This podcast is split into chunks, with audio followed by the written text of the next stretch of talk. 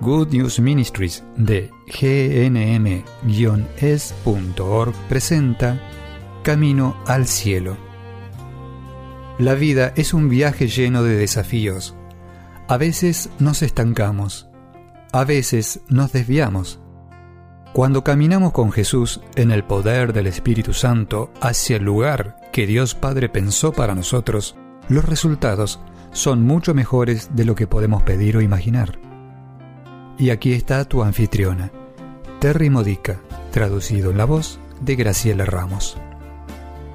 En este segmento del curso sobre cómo escuchar al Espíritu Santo, vamos a considerar tu llamado bautismal a tener una relación de mejores amigos con el Espíritu Santo. ¿Has considerado así a tu bautismo?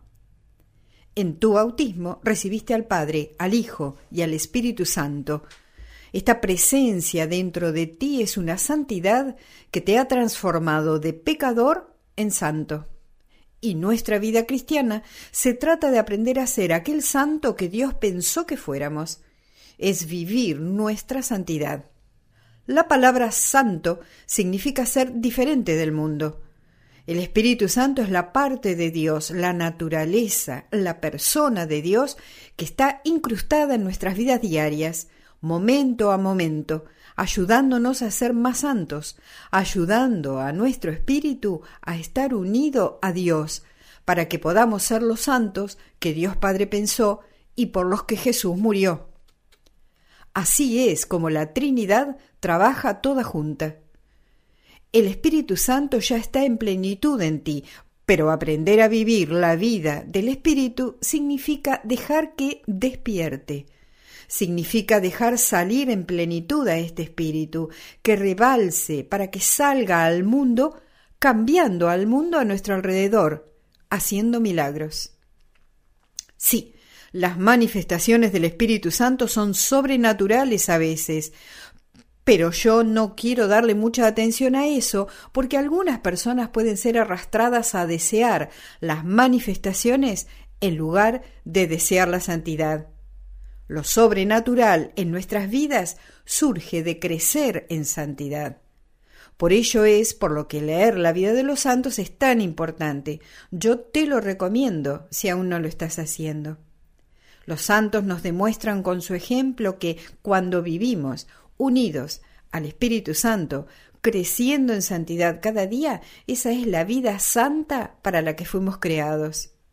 Y cuanto más activos estamos en esto, como lo estuvieron los santos, más contribuimos a la santidad que el Espíritu Santo quiere darnos. Aprendiendo a estar en contacto con el Espíritu Santo, aprendiendo a sintonizar con lo que el Espíritu Santo está haciendo dentro de nosotros, lo que nos está diciendo, hacia lo que nos está guiando, así es como crecemos en santidad. El camino a la verdadera vida sobrenatural en el Espíritu Santo requiere crecer en santidad y es un compromiso diario. Ese debe ser nuestro deseo más profundo.